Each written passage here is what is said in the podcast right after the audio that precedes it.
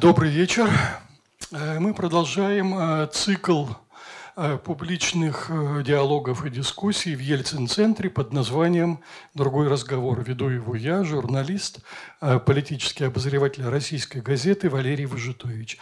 Тема нашего разговора сегодня – «Почему растут цены?». Поговорим об этом с экономистом Николаем Кульбакой. Прошу э, Значит, как будет проходить э, наш разговор? Э, обычно мы делаем так. В течение какого-то времени мы ведем диалог между собой. Вы слушаете, у вас за это время появляются какие-то, накапливаются вопросы. Может быть, возникает желание с чем-то поспорить, что-то уточнить, о чем-то спросить. После этого микрофон переходит в зал, и мы и уже наша встреча переходит э, в дискуссию, если она возникнет. Причины э, роста цен могут быть самые различные. Это может быть инфляция, это может быть ослабление национальной валюты, это может быть эм, уменьшение предложения и увеличение спроса и так далее, и так далее. Миллион различных причин. Поэтому давайте сузим тему. А, э, сформулируем так, почему растут цены сейчас и почему они растут в России. Давайте тогда немножечко посмотрим на слайды, чуть-чуть поговорим. Ну, а, вы, в общем, многое сказали абсолютно правильно. А, вопрос действительно только в том, какие из этих причин э, являются для России сейчас преобладающими. Ну вот, э, так, сейчас у меня должна включиться презентация.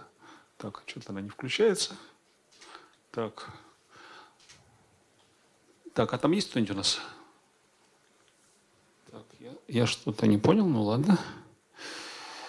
Сейчас ребятки разберутся. Значит, э, ну, я не очень, э, к сожалению, могу э, судить об уровне аудитории, об подготовленности аудитории.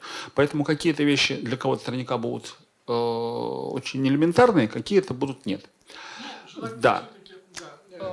Так, чтобы это было ну, популярно. Ну, понятно, безусловно. И понятно для, ну, для большинства, да. Так, значит, ну, э, начнем с того, что вообще э, есть небольшая путаница в терминах, и она начинается с того, что э, вообще термин инфляция сам по себе, он, конечно, э, является таким макроэкономическим термином. То есть он относится к, э, к экономике в целом. То есть это означает, да, вот, вот у нас появилась, собственно, презентация. Итак, э, инфляция – это в общем-то, снижение стоимости денег.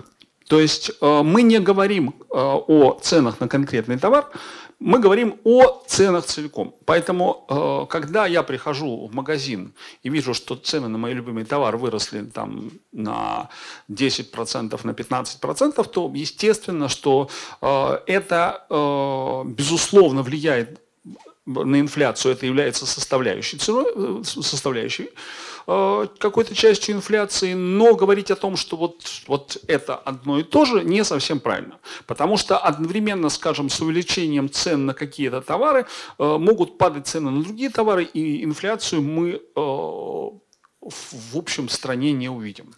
Вот. Значит, если говорить о причинах инфляции, то здесь все вообще действительно очень сложно. Вы абсолютно правы. Вот, э, и, э, ну, пожалуй, самый простой вариант говорить об инфляции с точки зрения государства, с точки зрения макроэкономики, это э, как бы ситуация, связанная с тем, что государство напечатало больше денег. Ну, вот такая модель, которая называется простая количественная теория денег, она есть во всех учебниках. Собственно, здесь вот у нас есть денежная масса, есть скорость обращения денег, есть уровень цен, ну и есть, грубо говоря, выпуск продукции в экономике, что-то типа нашего ВВП.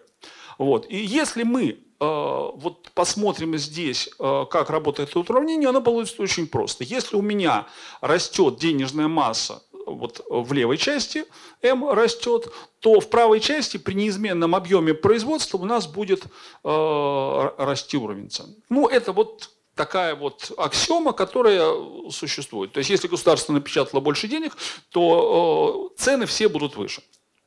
Вот. Э, э, кроме этого, есть еще вопросы, связанные с тем, что происходит в экономике. Они связаны с тем, что у нас действительно могут э, расти цены на многие товары, и это приведет опять-таки к инфляции, потому что суммарно получаются э, цены на многие товары больше. Почему это может происходить? Причин здесь могут быть две. Во-первых, может быть э, расти спрос. Тогда у нас будут расти цены на товары, и мы будем больше покупать, но дороже. А второй вариант э, заключается в том, что у нас э, сокращается предложение товаров и услуг, и тогда цены таки растут, но уже при сокращенном э, предложении. Просто мы начинаем бегать, э, искать товары, а они продаются по более высокой цене, и у нас в стране начинается инфляция. Вот тут дальше возникает вопрос, а что же у нас сейчас? У нас э, первый вопрос, который здесь важен, это вырос ли у нас спрос за последний год? Ну, я так понимаю, что большинство из вас скажут, что, конечно же, нет. То есть э, э, э спрос даже, скорее всего, на какие-то товары и услуги упал. Что же получилось э, с ценами? Э, очевидно, и мы об этом э, должны говорить достаточно прямо, у нас действительно во многих отраслях сократилось предложение. Прежде всего, это сфера услуг. Прежде всего, это, ну, в общем, это все то, что связано с контактами людей между собой.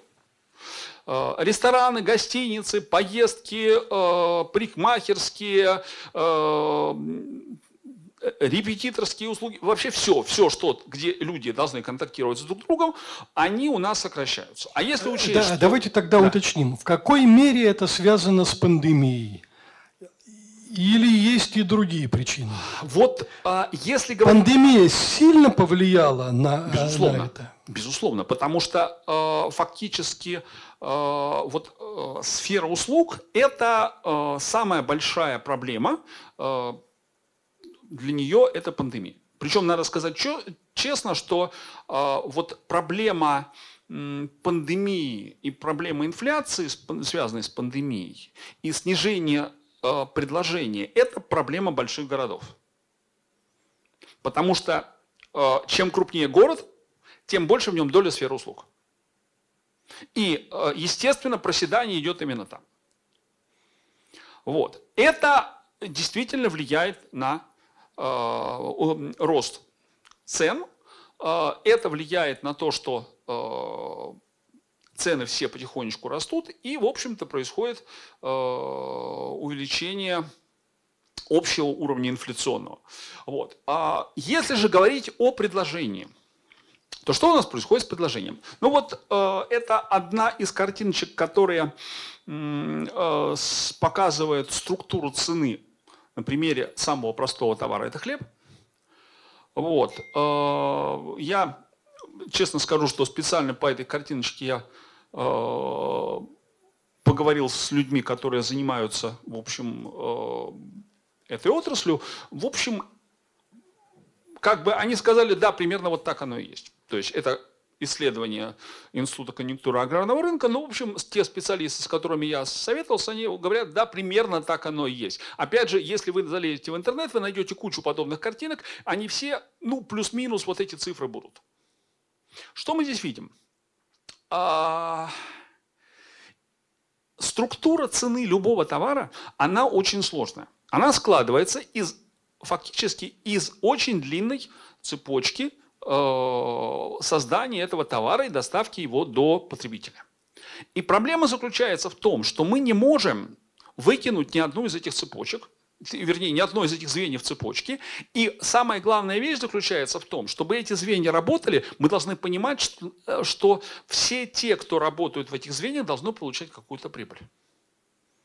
У них просто нет вариантов, то есть просто вариантов нет. То есть, если они не будут получать прибыль, они вынуждены будут уйти.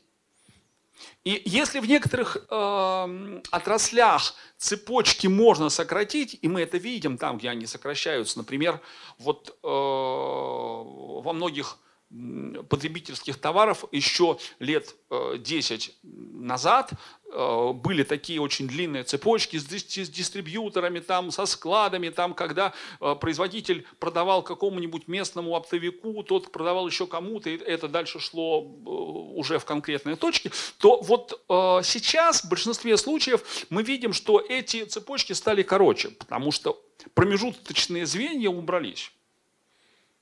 Они убрались именно и потому, что им стало невыгодно, потому что а, у них прибыльность упала. Но полностью от них избавиться нельзя. Мы не можем убавить, убрать логистику, мы не можем убрать производство, мы не можем убрать розничную продукцию, в смысле, вернее, розничную продажу. То есть, э, ну, теоретически, да, я могу, конечно, э, скажем, э, поместить в городе там хлебзавод, и мы все будем по утрам, как такие пионеры, дисциплинированно идти в очередь за хлебом в этот магазин. Это будет действительно страшно неудобно, но мы на этом можем действительно сэкономить.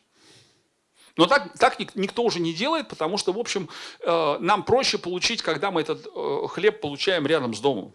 Точно так же, как э, мы сейчас, обратите внимание, что мы с вами сейчас вот во время пандемии, особенно в крупных городах, создали сами еще один дополнительный этап э, в структуре цены. Это доставка. Такого объема доставки раньше никогда не было.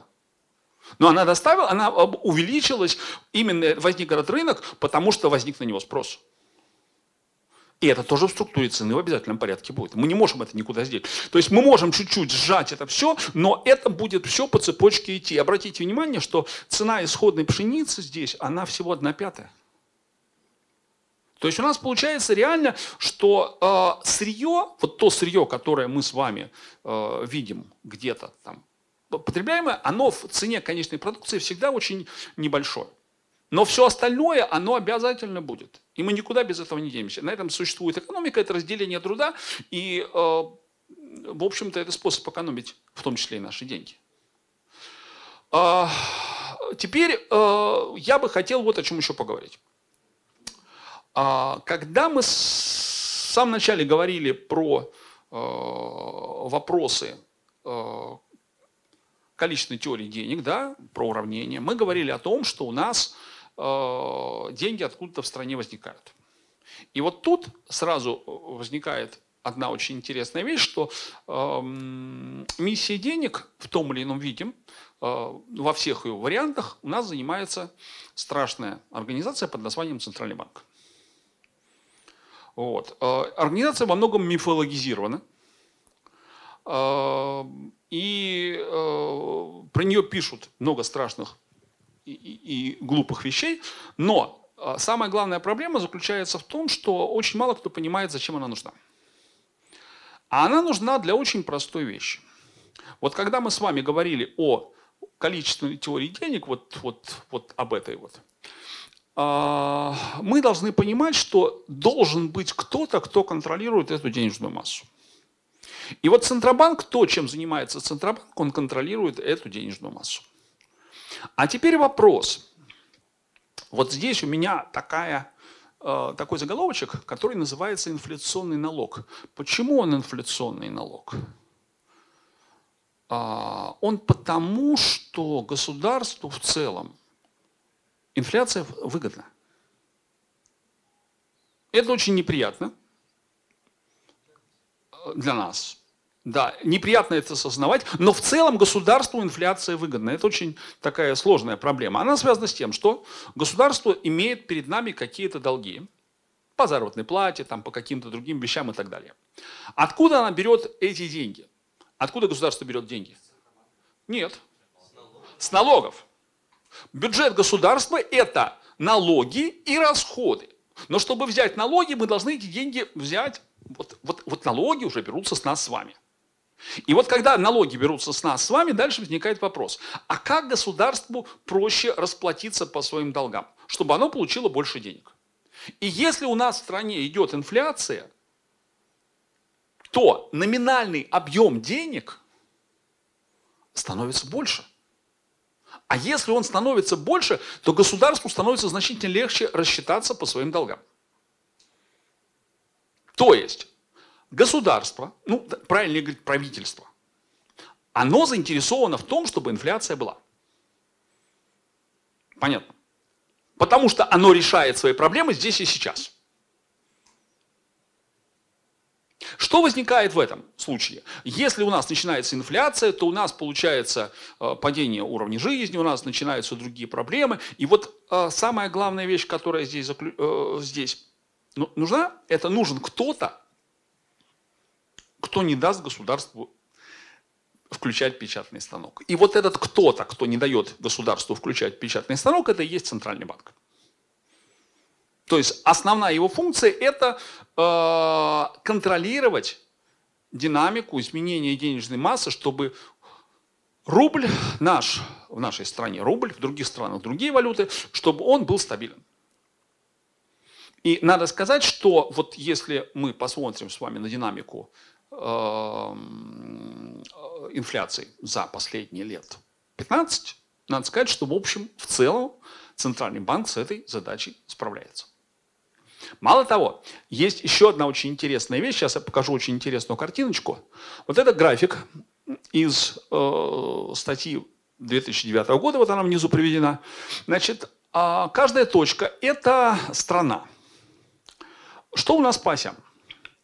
Значит, э, по горизонтали это у нас индекс э, независимости... Так, стоять, Зорика. Вот, это индекс независимости Центрального банка.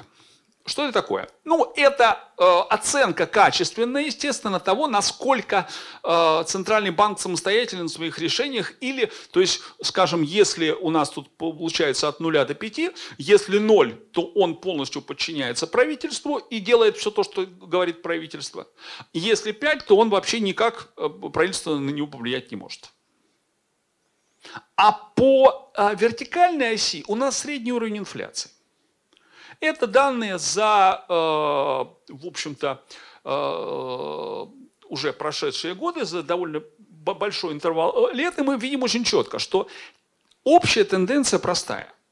Чем более независимым является центральный банк, тем в среднем ниже в стране инфляция. Понятно?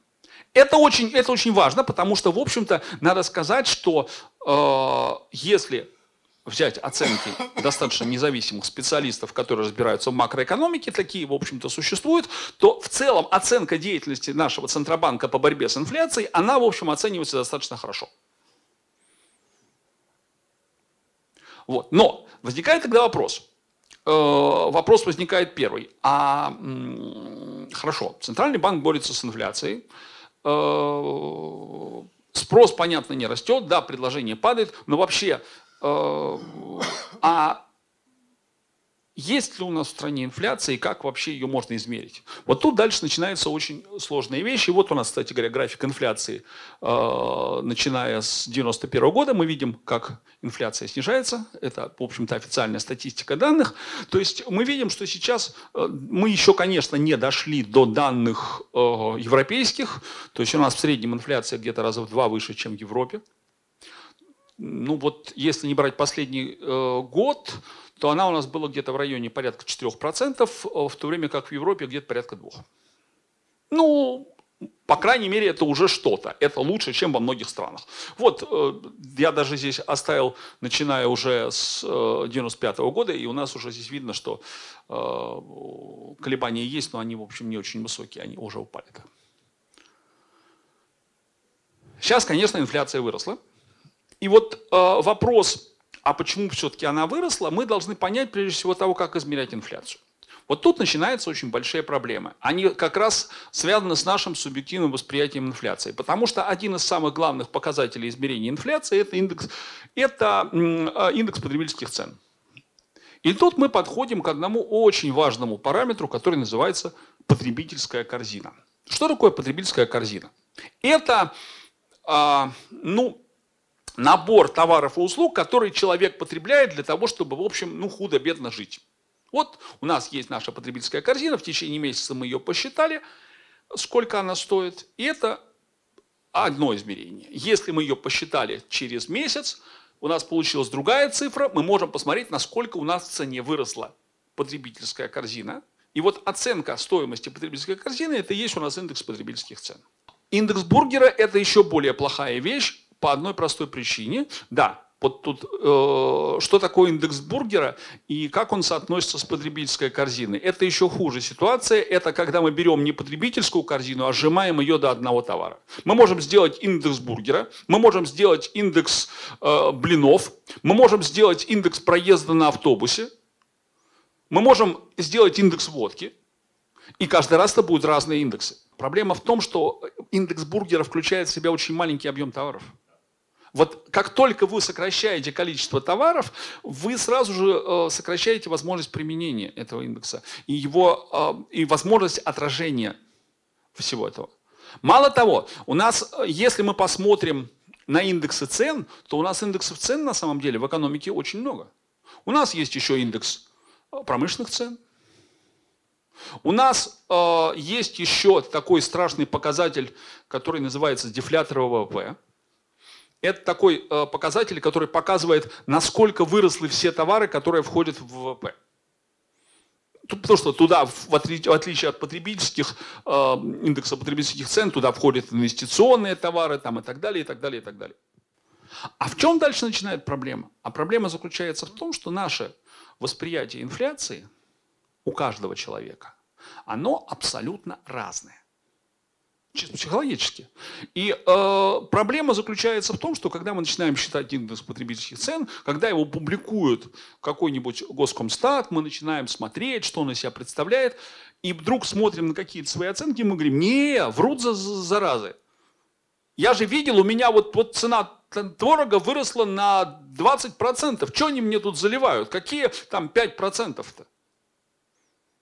Они не заливают. Они действительно тупо считают по потребительской корзине. А, эти расчеты все есть. И если, ну, если я, я могу сказать так, что я вот а, пару лет назад а, у меня одно из мест преподавания это школа, и я в качестве проекта школьникам дал проект сравнения цен на некую условную небольшую потребительскую корзину по трем супермаркетам разных ценовых категорий. Это там была азбука вкуса, это в Москве это, это была, по-моему, пятерочка, и это был перекресток. И вот три команды, каждую неделю они брали цены на одни и те же товары, там э, порядка 10 товаров было, вот, и мы считали некий интегрированный индекс за год. Знаете, что самое интересное? А, интересное было то, что, ну, во-первых, мы, конечно, считали по самым простым продуктам, общеупотребимым, а во-вторых, самое интересное оказалось то, что цены выросли меньше всего в самом дорогом а, магазине. Это первый момент. А второй момент оказался в том, что когда мы посчитали суммарный индекс цен по этому набору товаров, он практически с очень высокой точностью совпал с годовым изменением индекса потребительских цен в стране. То есть мы почти не ошиблись. Там ошибка была буквально очень небольшая. То есть на самом деле мы просто не всегда оцениваем это. И, э, в общем, э, если смотреть, то у нас получается вот такая картинка, я сейчас покажу, это 2014 год, реальное измерение э, московских супермаркетов за один и тот же день. Смотрите, вот здесь э, разные товары, разные супермаркеты, а э, обведены самые э, дорогие цены и самые дешевые. Обратите внимание – у разных, одни и те же товары в разных магазинах стоят очень сильно по- по-разному. И вы придете в один и тот же, в один магазин, который вроде бы дорогой, и увидите цены на товары. И в дешевый придете, тоже увидите цены на товары. И дальше начнется восприятие. Мало того, тут есть еще одна очень тяжелая штука. Она заключается в том, что наше восприятие цен на товары, оно ведь еще зависит от того, что мы видим рядом на полке. То есть вот сейчас будет картиночка такая на психологию. Вот две точки А и Б, э, вот если по пикселям смотреть цвета квадратика А и квадратика Б, то это будут одинаковые цвета. То есть, если вы возьмете вот э, какой-нибудь графический редактор, там возьмете, э, проверите, какие это цвета, они совпадут. Но мы их видим разными. Почему? Потому что окружение разное. То же самое и на полке. Если мы э, приходим в магазин и видим какие-то дорогие товары рядом, мы воспринимаем какой-то товар как более дешевый. Если мы видим рядом дешевые товары, то мы воспринимаем его как дорогой. Понятно? Дальше возникает следующая проблема. Мы с вами потребляем, каждый из нас потребляет совершенно разную корзину товаров. Это означает, что у нас у каждого из нас своя собственная, своя собственная э, инфляция. То есть у кого-то она одна, у кого-то она другая. То есть и когда мы говорим об индексе потребительских цен или о каком-то другом более интегральном индексе, тоже интегральном индексе, там типа дефлятора ВВП там, или еще, то речь всегда идет о чем? О том, что мы говорим о стране в целом. Обо всех людях. Богатых, бедных там и так далее, и так далее, и так далее. Но когда мы конкретно, лично приходим в магазин и покупаем конкретные товары, да, но мы воспринимаем инфляцию как нашу собственную проблему, которая на нас влияет. И вот в этом самая главная проблема. И, в общем, дальше возникает вопрос, а если действительно у нас инфляция, если есть, то конкретно почему? Ну вот, пожалуйста, наверное, на этот ответ, вопрос надо ответить так, что да, цены растут, причин этому э, несколько в нашей стране, конкретно вот то, что мне был задан в самом начале вопрос, э, это прежде всего рост расходов бюджета. Но это не мои оценки, э, поэтому, в общем, ситуация такая, что у нас, как и в других странах, у нас идет э, рост расходов бюджета, и у нас, естественно, это добавляет инфляцию. А теперь вопрос, что еще здесь не описано и почему рост расходов бюджета так сильно повлиял у нас. Это упирается э, в то, что многие отрасли, которые у нас существуют, они в значительной степени монополизированы. Это прежде всего относится к топливно-энергетическому комплексу, это относится к жилищно-коммунальному хозяйству, которое у нас очень монополизировано, это относится ко многим отраслям. Кстати говоря, в меньшей степени это относится к ритейлу. Вопреки представлению людей, если мы начнем считать уровень концентрации на рынке э, ритейла, то есть на рынке вот всех наших торговых сетей, то мы увидим, что там сильной концентрации нет. Там не очень высокие доли.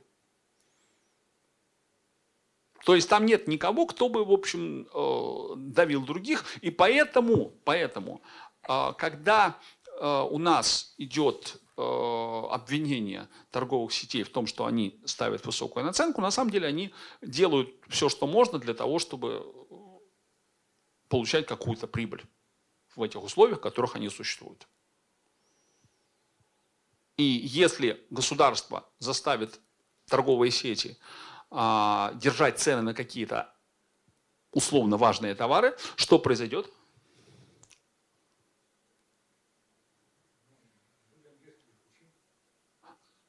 Торговые сети будут повышать цены на другие товары, компенсируя это. У них другого варианта нет. То есть они, они должны будут каким-то образом это компенсировать. Потому что э, бизнес не может не получать прибыль к сожалению или к счастью. Дальше. Что такое эффект низкой базы? Вот здесь это такой достаточно сильный экономический термин. Э, он заключается в одной очень простой вещи. В прошлом году э, инфляция была существенно ниже, чем в предыдущие годы. Это было связано с тем, что у нас в 2020 практически не было никакой экономической деятельности. А раз не было никакой экономической деятельности, значит цены не росли, э, никто не пересматривал ценники, естественно, инфляции не было, и поэтому а, в этом году просто часть фирм, которые могли повысить цены в прошлом году, они это сделали в этом году, ну, с учетом того, что они бы должны были это сделать в прошлом году. Потому что волшебства не бывает, если у тебя все растет, если у тебя растут коммунальные платежи, если у тебя растет электроэнергия, если у тебя растет цена на топливо, то ты не можешь не повышать цены, э, чтобы хоть как-то это компенсировать. Правда, в меньшей степени. А, сокращение производства, да, мы это с вами уже обсудили, мы это видели. Вот. Ну и плюс такая вещь очень интересная, это рост цен на биржевые продукты питания. Это те продукты, которые продаются на мировых биржах. Например, э, зерно. Э, это товары, на которые выросли цены. Э, выросли цены, к сожалению, на перевозку очень сильно сейчас в мире, на контейнерные перевозки. И это приводит к тому, что составляющие начали расти, и рынок, естественно, это реагирует. Мы не являемся страной, закрытой от другого мира. Да, у вас вопрос?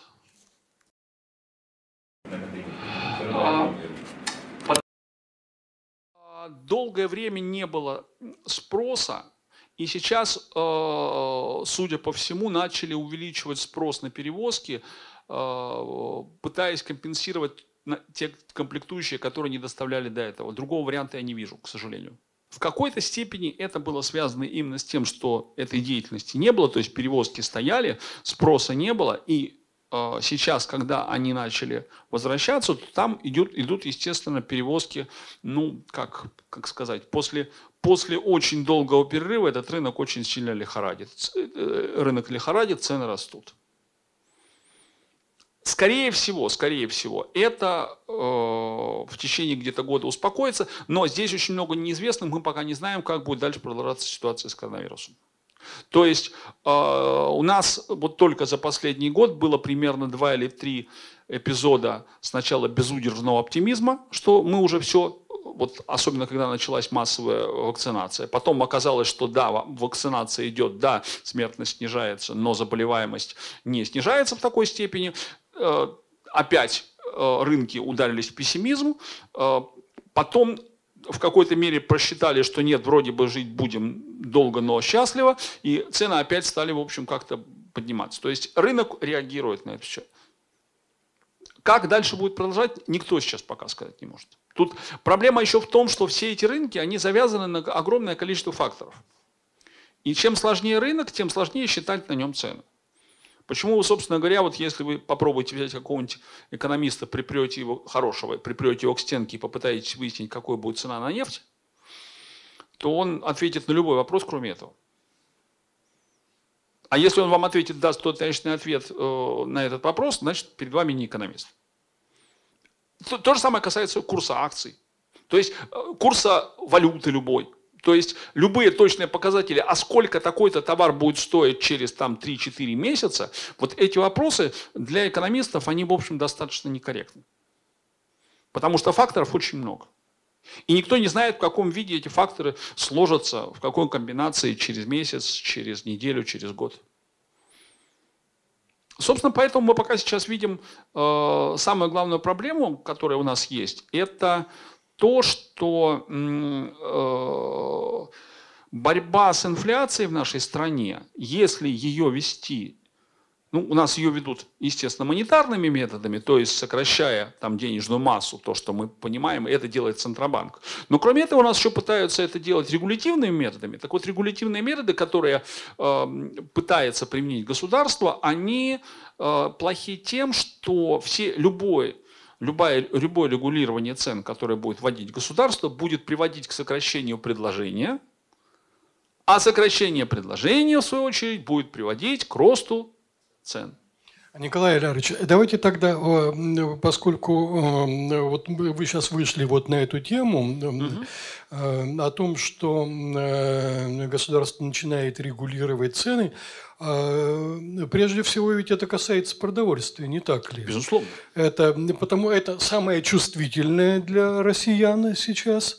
И а, ну, э, повышение цен на продовольствие, рост, вернее, не повышение, рост, рост цен на продовольствие связывают с тем, что используется э, иностранное оборудование, иностранные ингредиенты и прочее, прочее, с желанием выровнять внутренние цены с мировыми и так далее, и так далее. Насколько российское правительство эффективно э, контролирует ценообразование в сфере продовольствия? Ну, я бы сказал, что российское правительство не может, как любое другое правительство, ни одно правительство в мире не может контролировать ценообразование на рынке продовольствия, а, если только речь не идет о директивном назначении цен. Да, именно административно. Но ну, давайте тогда прокомментируем очевидные вещи. Все, что происходило с э, ценами на сахар и э, на подсолнечное масло. Это самые недавние примеры, когда э, президент объявил, что Э, государство будет контролировать. Мы не позволим повышать вот э, цены на э, продовольствие, на подсолнечное масло и сахар. Ну, на самом был деле, этот момент. Был, был. Момент этот был, но Причем на самом сейчас деле продлили ведь до октября, по-моему. Нет? Нет. На самом деле э, есть заявление э, президента, есть заявление каких-то крупных чиновников, а есть реальная деятельность. Так вот, с, э, в реальной деятельности вопросы регулирования цен достаточно быстро были приторможены. Просто по тому простой причине, что это действительно ведет к тому, что э, производители начнут меньше продавать. То есть, э, понимаете как?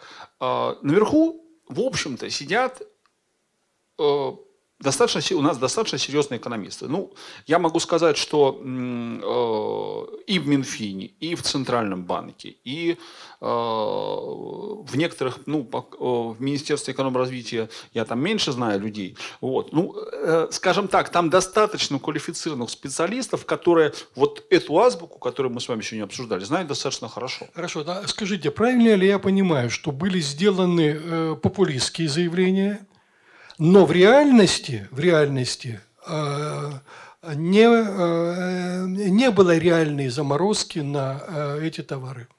Ну, я бы сказал так. А, судя по всему, попытка заморозки была. Она очень быстро показала свою неперспективность, и от этого отказались. Это во-первых. А во-вторых, да, действительно было больше именно популистских объявлений. Но понимаете как, у нас не очень богатая страна. У нас очень большой объем людей, которые живут на э, достаточно небольшую сумму денег в месяц. И для них, конечно, повышение цен на все эти товары и услуги, оно является критическим. Поэтому, безусловно, а не отреагировать на это, мало того, не отреагировать так, как это ждут многие люди, которые не знают экономику, ни президент, ни правительство не могли. Я здесь вот э, э, должен сказать одну очень грустную вещь. Она заключается в том, что э, если все в стране дружно будут требовать регулирования цен, все без исключения, да, то даже самый умный президент в итоге будет вынужден делать, по крайней мере, внешнее это регулирование цен. Понимаете, у нас, к сожалению, действительно очень много людей, которые считают, что если, если начать регулировать цены, то будет только лучше. Что вот наживаются какие-то там э, хапуги на этом всем, э, и надо как-то с этим бороться. Да, э, это есть, и поэтому будут популистские шаги. Будут популистские шаги, будут какие-то действия, ну, скажем, показывающее, что государство борется с торговыми сетями, борется там с производителями, которые не продают товар на рынке. Но это будет, в общем, э, такая борьба больше показная в любом случае. Потому что э, все равно вопрос жесткого регулирования цен, они, к счастью, пока в повестке дня у нас не стоят. Потому что как только мы начнем жестко регулировать цены, у нас сразу появится то, что э, мы проходили в Советском Союзе, то есть дефицит. Ну вот смотрите, нам говорят, э, нам говорят, что наши цены на продовольствие выросли, потому что э, выросли цены на мировую сельхозпродукцию. Предположим, это так. Значит, ну, цены на мировую сельхозпродукцию выросли всюду, но почему в Европе не растут цены э, на продовольствие? По крайней мере, э, они растут. Но вот есть статистика, э, по данным Евростата, в Евросоюзе цены в 2020 году практически не, не выросли. Их рост составил символические 0,2%. Ну, а где-то даже снизились цены, например, в Германии. А, Понимаете, здесь все очень просто. А, Мы с вами, когда говорили о структуре цены, мы видели, что там э, довольно много затрат, которые делаются внутри нашей страны. Это логистика, это налоги, это коммунальные платежи, это многое другое, то, что у нас есть. И проблема заключается в том, что а, даже если у нас, вот мы э, э, представим себе такую ситуацию, в цене хлеба у нас 20% составляет зерно, мы посмотрели, да? Предположим, что у нас э, цена зерна на рынке мировом выросла в два раза. И предположим, что мы решили сделать то же самое внутри нашей страны и тоже поднять цену в два раза. Э, Во сколько у нас увеличится э, цена э, хлеба? А? На одну пятую. То есть, понимаете, в чем дело? То есть, а, да, влияние международных цен есть, но там есть, кстати, еще одна очень не- нехорошая штука, кстати, связанная с, вот, э, с, э, если говорить, например, о рынке зерна, то здесь начинается еще одна очень интересная вещь. Ведь э, зерно – это товар, которое, который, э, рынок которого очень сильно зависит от, от погодных условий. Причем э, нашу страну спасает большие размеры. То есть, если у нас в одном регионе засуха, то в другом может быть вполне хороший урожай. Поэтому у нас колебания идут, но они не очень сильные. Но есть страны, в которых колебания очень сильные, и а, эти страны могут в какой-то год просесть очень сильно э, и начать очень активно закупать зерно, а в другой год э, нет. Так вот, проблема заключается в том, что если мы э, э, начнем смотреть на мировой рынок э, зерна, то он довольно конкурентный.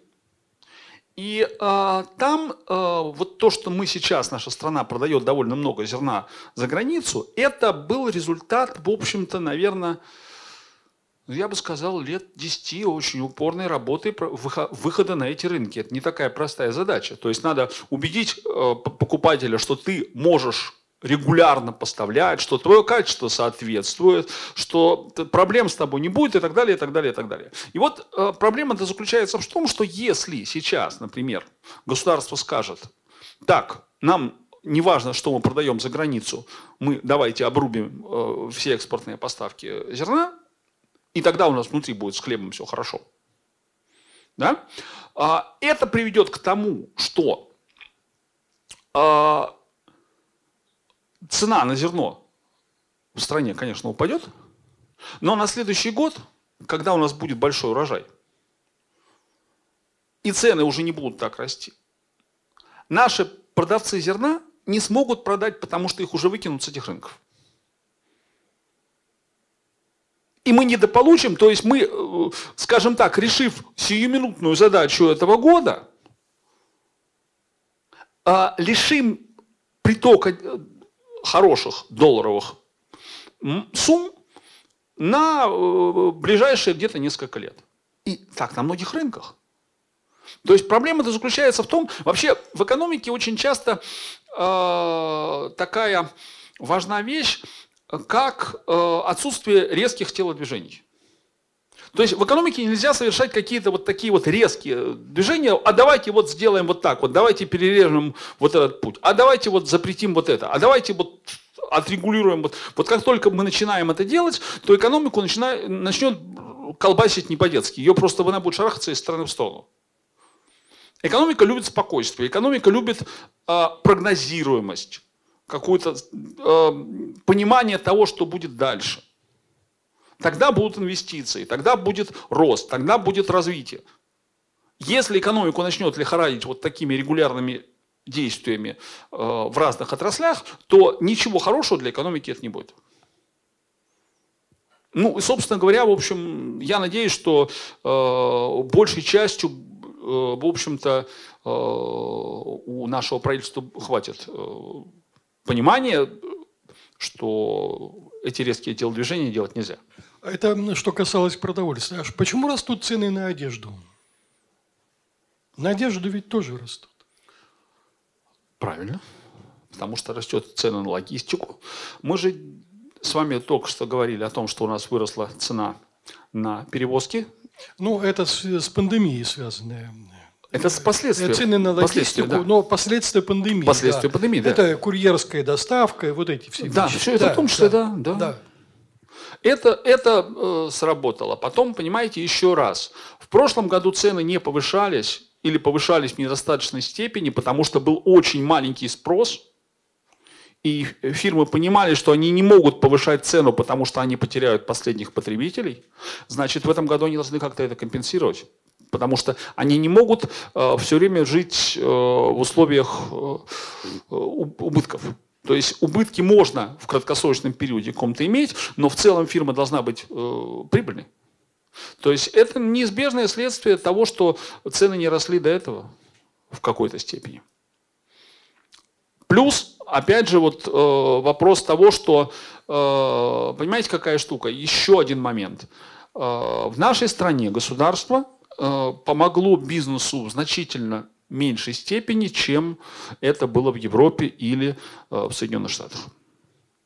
Естественно, если у бизнеса нет подушки безопасности, а у нас его очень мало, если у бизнеса нет возможности для того, чтобы пережить это все, то бизнес будет либо повышать цены, либо закрываться. У него вариантов нет. То есть это последствия, в том числе и отсутствия помощи со стороны государства бизнесу. Потому что на Западе бизнесу помогали очень активно.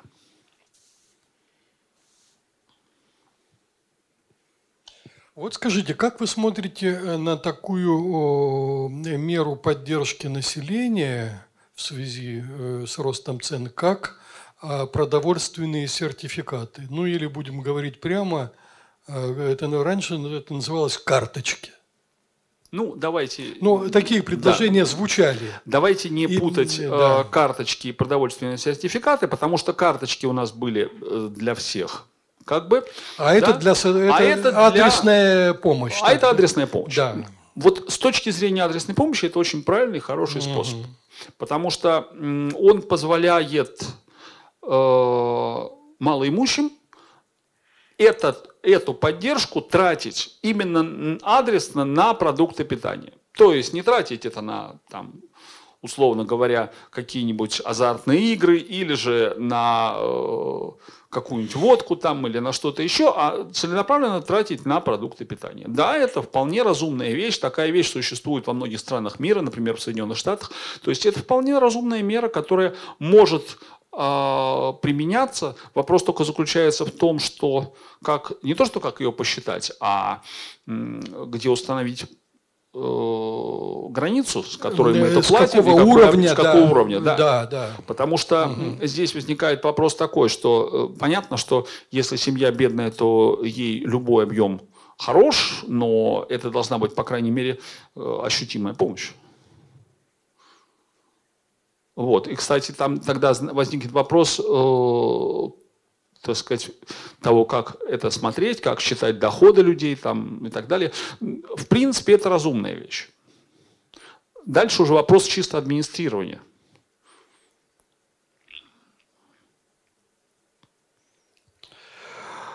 А, Хорошо, Э, давайте так. Может быть, мы перейдем к вопросам уже из зала. А, Кто-нибудь, да, давайте, да, как мы сделаем? А, А микрофон есть, по-моему, да? а, Диана, мы будем к микрофону выходить или, или А, как? Лучше все-таки выходить к микрофону, чтобы не передавать всем из рук в Так- руки. тогда мы, мы как сейчас? Где, где мы установим микрофон? Вот здесь, вот где я стою. А, вот там, да? Давайте, хорошо. Тогда вы выходите к микрофону все, кто а, хочет э, задать вопрос или э, поспорить, может быть, с чем-то. А, Добрый вечер, Николай. А, Ну, сразу скажу насчет продовольственных сертификатов. Там есть один очень момент важный, о котором забывают. А, Дело в том, что когда в России существуют социальные выплаты, то есть субсидии, например, для нуждающихся, и они тоже связаны с размером дохода. Поскольку у нас огромный черный рынок труда, то очень велик риск, что человек получил, например, сертификат, потом наши органы лет так годика через два проверили, и к нему летит иск. Ты мошенник, верни. Потому что у нас в Екатеринбурге, например, были получатели субсидий. Получал человек субсидию, платили, платили, потом адми- администрация запрашивает налоговую, налоговая говорит, а он, а его работодатель не платил налоги, мы не знаем, какие у него доходы на самом деле, И администрация кидает в суд иск и пишет письмо, разъясняем все мошенничество, верните там, например, 120 тысяч за, за 5-6 лет. И суд, и суд говорит, да, все нормально, э, верни, он должен вернуть, потому что невозможно проверить его доходы. А у нас, вы знаете, черные и серые зарплаты, это, огр- это очень распространено. Поэтому сертификат, конечно, ввести можно, но вот опасность таких исков, она вполне реально существует. Потому что огромная масса людей, которые не имеют официальных доходов, или их члены семьи не имеют официальных доходов. Это такая вот ремарка. Согласен. Вот. Э, И, кстати, это вполне реальная проблема, потому что иска там летят ну, за, на сотни тысяч. На 200 тысяч были, на 150 тысяч, то там не маленькие суммы требуют. И, кстати, суды удовлетворяют, да- даже Верховный сказал, все нормально, все нормально, могут взыскать. Э, А вопрос такой. Э, Вот у нас, э, вы занимались, собственно, хлебными вопросами, в том числе в историческом прошлом. Э, Сейчас вы знаете, в Москве были передачи по хлебу. И вопрос такой. Вот у нас существуют люди, которые говорят, что вот Советский Союз, ну там, при Сталине, там, после войны сразу, и там в начале 30-х годов, вот э, в стране голод, хлеба не хватает, а наоборот экспорт, ну, практически не снижает. Вот надо экспорт было бы прекратить, и тогда страну накормить. То есть получается, что если бы Советский Союз, э, скажем, в начале 30-х или в э, конце 40-х сни- прекратил бы экспорт хлеба, то он потерял бы место на мировых рынках на несколько лет? То есть насколько э, так или нет? Потому что, как объяснили, я понимаю, что если прекращение экспорта означает выпадение с рынка. Ну, давайте э, немножечко тогда скажем так. Э, по поводу э, объемов экспорта э, советского зерна, эти объемы были крайне низкие. Э, то есть э, вот самые большие объемы экспорта зерна были у нас в 2013 году, а все то, что было потом, даже в 30-е годы, они были в несколько раз меньше. Была попытка увеличить, э, по-моему, раза в полтора или два экспорт зерна в тот момент, когда началась массовая колле- коллективизация, это в 30 году. Вот. Но буквально это было один или два года, по- после чего стало понятно, что э, как бы э, это делать нельзя, потому что самим есть нечего. Поэтому э, экспорт был также сокращен. Экспорт был в 30-е годы. Экспорт этот был потому, что стране нужно было золото для индустриализации. Да, это было сделано очень варварски и тяжело. Да, при этом это действительно голод и смерть огромного количества людей. Вот, э, и, так сказать, э, вопрос того, что это было неправильно, он, на мой взгляд, однозначен. Это делать было невозможно, нельзя, это было неправильно. Вот. Но говорить о том, что э, у России были какие-то стабильные рынки, с которыми мы торговали, в 30-е годы такого тоже не было. Э, Были, э, то есть в 30-е годы были несколько стран, куда мы поставляли свое зерно. Ну, это прежде всего была Европа западная. Вот, э, это э, была, э, по-моему, у нас пос- последняя, последняя страна, которая у нас покупала зерно, это была Германия в 1940 году в большом количестве покупала. Вот. После войны в 40-м, 46-47 году у нас были экспортные поставки зерна, но эти поставки были, по-моему, в основном в так называемые страны народной демократии и, по-моему, еще в какую-то из европейских стран, по-моему, чуть ли не в Италию. Я сейчас боюсь собрать, потому что не помню уже эти. В одной из европейских стран, то ли во Францию, то ли в Италию э, были поставки. Это было буквально вот э, один-два года э, после войны. Это был политический шаг, а не экономический. Вот. А потом, в более поздние годы, уже зерно Советский Союз не продавал. Когда мы обсуждали вопрос по повышению инфляции в Европе во время вот первых потоков э, коронавируса, когда вся эта бодяга пошла, вот э, я точно знаю, что тогда европейские страны очень активно стали вкладываться себе в ущерб в личную экономику, поддерживать э, предпринимателей собственных, повысили очень сильно расход бюджета, но при этом инфляция практически не увеличилась, как я понял. Правильно? Правильно. А, От этого возникает вопрос. Если сейчас российские власти, допустим, а, увеличат расходы в личную экономику, в собственную, начнут э, более эффективно поддерживать своих предпринимателей, э, тогда инфляция уменьшится. А, Вы имеете в виду, э, сработает ли вот сейчас э- это? Такой же ход, как поступили в Европе. Да. И получит ли положительный от- отклик от этого как бы государства? Вопрос, что означает положительный отклик? Ну, в последующем э, рост доходов хотя бы. Это очень сложно прогнозировать, э, к сожалению. Единственный момент, что э, это приведет, к, наверное, все-таки действительно к тому, что цены будут расти меньше, да, безусловно. Вот. Но э, приведет ли это к росту доходов быстрому? Нет, потому что вообще на самом деле ведь задача поддержки людей во время коронавируса, она заключалась в Европе и в Америке не с точки зрения повышения их доходов, а с точки зрения того, чтобы у них не упал жизненный уровень. То есть это была такая крайняя мера, которая была нужна в тот момент, когда люди сидели по домам и ничего не делали. Поэтому здесь немножечко другая ситуация. Вообще, если говорить о том, как снизить инфляцию в нашей стране, увеличить доход, это, конечно, большая очень тема, но здесь надо сказать, что э, э, здесь способы достаточно простые. Это, в общем, во-первых, э, по максимуму открыть внешние рынки, потому что тогда импортная продукция позволит увеличить конкуренцию внутри страны и э, снизить уровень цен и повысить уровень жизни для людей. Дальше а, по максимуму снизить э, ограничения на малый и средний бизнес, который у нас находится в общем в очень плохом положении, потому что э, в Европе и Америке его доля где-то 60-70% в некоторых странах, ну, по крайней мере, больше 50% это точно. Вот. А у нас, ну, от силы 10%.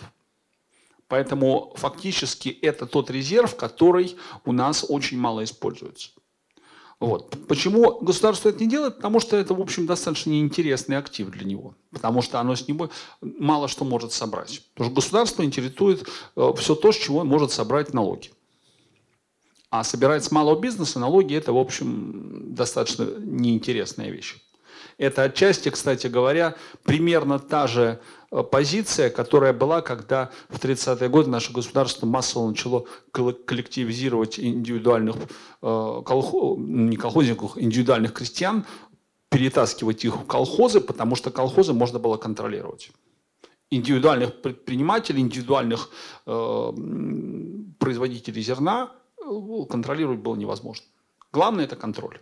Было бы же ведь намного полезнее нынешней власти, если бы они э, э, вкладывали свои ресурсы в развитие инвестиционного климата в стране. От этого пошло повышение, э, в принципе, и притока капитала в наше государство. Почему это не делают?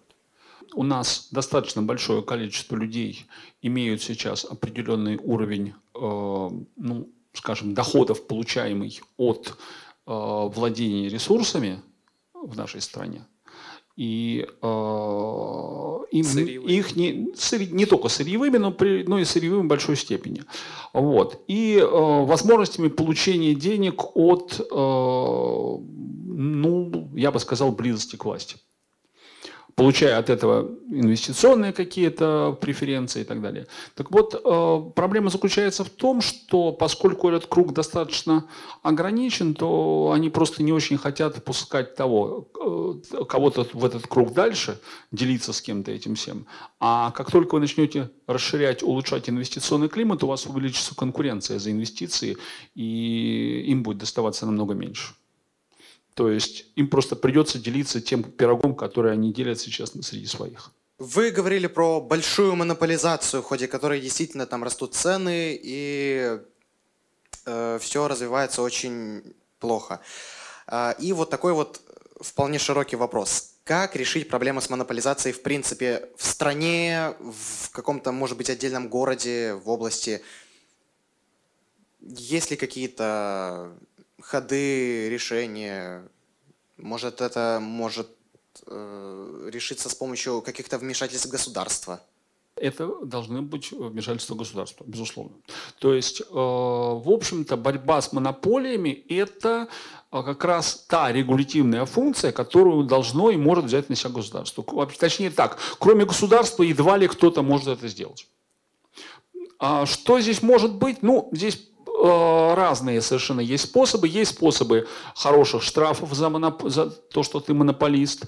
Есть э, варианты разделения монополистов. Они практиковали, такие э, решения практиковались, э, и были компании, которые, скажем, в Соединенных Штатах делились. Э, были там прецеденты, когда компании, компаниям предлагалось разделиться, но они это не делали, потому что им предлагали или штраф, или разделиться, они выбирали штраф, или изменение чего-то там у себя. Вот. Ну, э, да, но для этого государство должно быть в этом заинтересовано. Государство или э, те, кто с этим связаны. Проблема как раз заключается в том, что когда у вас ограниченный круг собственников, которые фактически достаточно тесно связаны с государством, то они сами, им не самим это невыгодно, э, демонополизация этого просто всего. Потому что вопрос монополизации, ну, э, в каждой конкретной отрасли, тут же ведь есть какой момент. Э, есть в экономике такое понятие, как естественная монополия.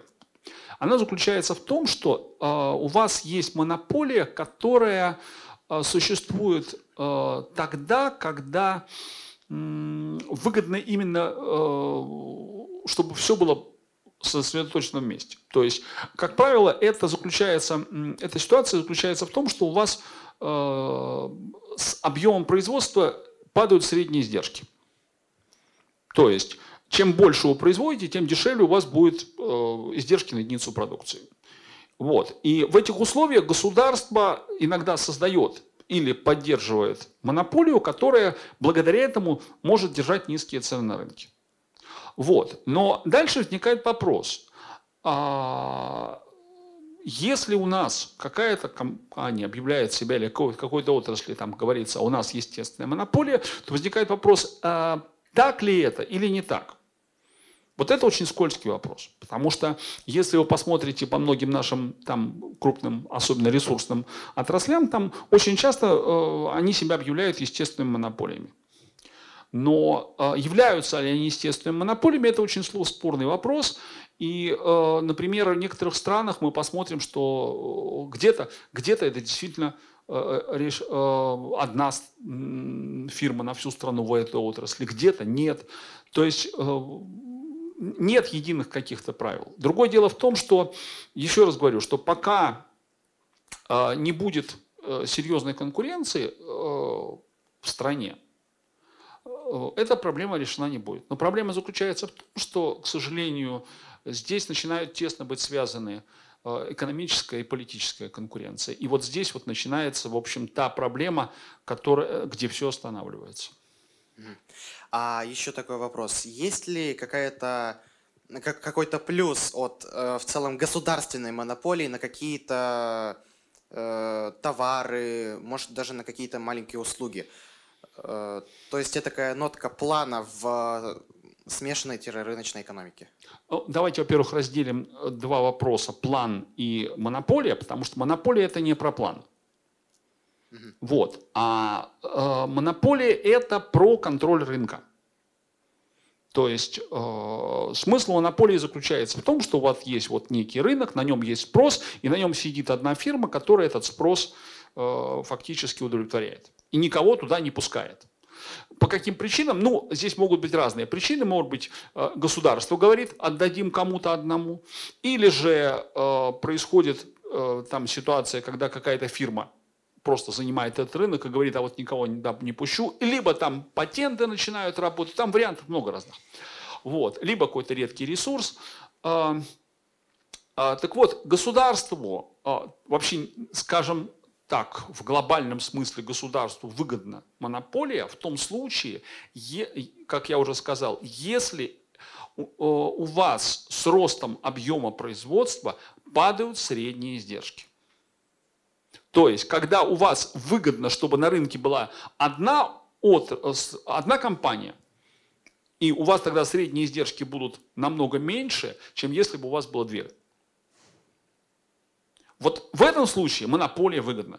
Во всех остальных монополия не очень выгодна, а, разве что если речь может идти, допустим, о каких-нибудь вещах, там, связанных с обороной страны, там, с какими-то, там, с контролем над вооружениями, там, и так далее, и так далее, и так далее. Но это уже немножечко другая вещь. А экономически э, конкуренция все равно получается выгоднее. И вот насчет как раз-таки второй вопрос, как э, если разделили, насчет плана. А, насчет плана, понимаете, какая штука? А, бизнес в любом случае планирует свою деятельность. Я, поскольку работал в бизнесе, э, то есть я занимаюсь экономической наукой, работал в бизнесе, я могу сказать, что любая фирма, она планирует свою деятельность на год, на два, на три, а, и это нормально. Но проблема заключается в том, что вот то, что мы называем планом, ну, в советском понимании, это совершенно другая вещь. Так вот, э, то, что фирма будет планировать свою деятельность, это хорошо. То, что будет планироваться в рамках государства все и вся, включая там цены, объемы продаж там и так далее, и так далее, и так далее, это плохо, потому что ни к чему хорошему это не приведет. Это приведет к тому, что у вас, э, ну, понимаете как, э, вот у нас есть рынок, у нас на рынке есть там условно спрос и предложение, они между собой как-то взаимодействуют, у нас получается рыночная цена, у нас получается вот э, какое-то рыночное равновесие, ну вот, наверное, вот там как на графиках, которых я изображал. А, так вот, как только мы начинаем э, заниматься планированием, мы фактически функцию подбора вот этой цены берем на себя – то есть государство берет на себя подбор того, сколько должно произвестись э, продукции и по какой цене она должна продаться. И вероятность того, что государство сможет угадать вот это равновесие, она, в общем, близка к нулю. А раз она близка к нулю, значит, у вас будет на одних рынках у вас будет избыток товара, на других недостаток. У вас появится либо затоваривание каких-то полок, либо дефицит каких-то товаров. Вернее, будет одновременно существовать по каким-то товарам затоваривание, по каким-то будет у вас э, дефицит. То есть одновременно кризис перепроизводства и недопроизводства. По разным отраслям. Угу. Мало того, это может быть даже внутри одной отрасли, потому что, например, если вы выпускаете там, допустим, два вида э, ботинок, одни хорошие, другие плохие, одни там по одной цене, другие по другой, у вас получится ситуация, что хорошие э, и у них цена не сильно отличается, как отличается качество, то получится, что хороших ботинок у вас э, не будет, в продаже, а плохие будут стоять на полке. Вот у нас с 2014 года действует продовольственная эмбарго. 7 лет. Ну, то есть запрет на поставку из определенных стран, США, Евросоюза, там, кое-каких еще, в Россию определенных э, сельхозпродукции. Э, и поэтому вопрос таков. Вот, вот за 7 лет довольно большой срок. Каковы, вот вы как экономист, какие последствия это эмбарго принесло для российской экономики?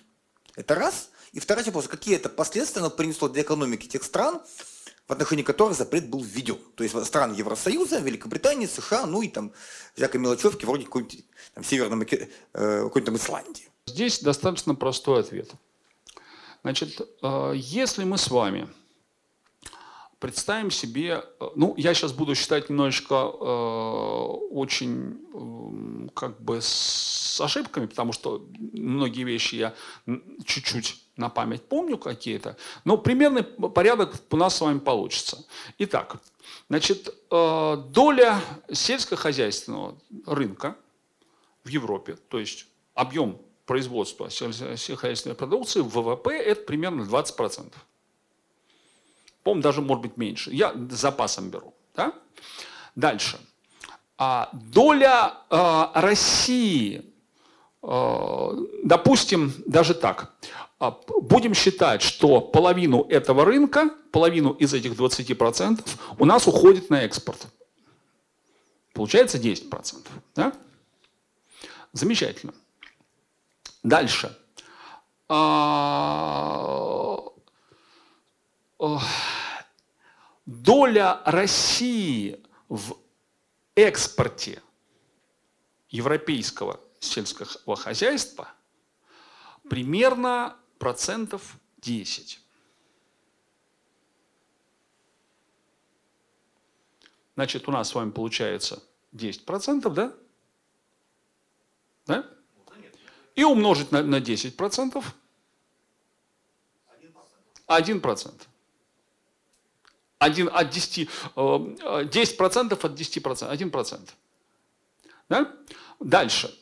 А, Объем сократился полностью или не полностью? Нет, не полностью. Он сократился на какие-то конкретные группы товаров и от каких-то стран. Значит, это еще сократилось не полностью, а еще и меньше. То есть вообще цена вопроса для Европы от наших санкций это меньше 1% ВВП при самых больших подсчетах. Это создало проблемы для отдельных производителей, которые были тесно связаны с Россией и сильно поставляли на российский рынок. Но э, в целом для экономики этих стран это вообще не значило, не значило ничего. А, что теперь это дало для России? Для России это дало рост цен. Но это автоматически. У нас как только сокращается, у нас э, рост э, иностранной продукции приводит к тому, что предложение что делает? Сокращается. Сокращение предложения, как мы видим, ведет к росту цен. Таким образом, э, следствие этого – это э, меньшее потребление людьми продуктов питания по более дорогой цене. Кто от этого выигрывал? От этого выиграли э, производители сельскохозяйственной продукции России. Именно они сейчас занимаются изо всех сил лоббированием этого, э, продолжения этой политики. А они сильно выиграли? Э, они выиграли. Другой вопрос, собственно говоря, э, как бы, а нам-то этого что? Нам, нам это ни, никакого значения для нас это не имеет. То есть они не мы. То есть, скажем так, в, этих, в этой отрасли работает очень мало людей, и эта отрасль занимает очень малый объем э, ВВП, и практически рост их э, был очень небольшой. То есть э, мы проиграли больше, чем они выиграли. То есть суммарно страна проиграла. То есть если под страной понимать все население и всех игроков на рынке, то суммарно страна от этого проиграла. Поэтому, в общем, на самом деле большинство экономистов серьезных, оно, они, в общем, э, вполне резонно говорят, что контрсанкции – это ну, сами себя. Ну, у меня лично сложилось впечатление, что все равно э, в основном очень на многие пункты и вещи, которые происходят в нашей экономике, все равно очень сильно влияет э, наша политическая структура и принятие решений, которые сейчас принимаются наверху. Что может сделать обычный гражданин России, э, чтобы хотя бы что-то поменять? Голосовать на выборах. Повышение личной и не только личной грамотности, обучение других людей. Потому что э, вот мы с вами говорили в самом начале о том, что у нас огромное количество людей уверено в том, что регулирование цен э, поможет э, решению проблемы с инфляцией. Да? Заблуждение.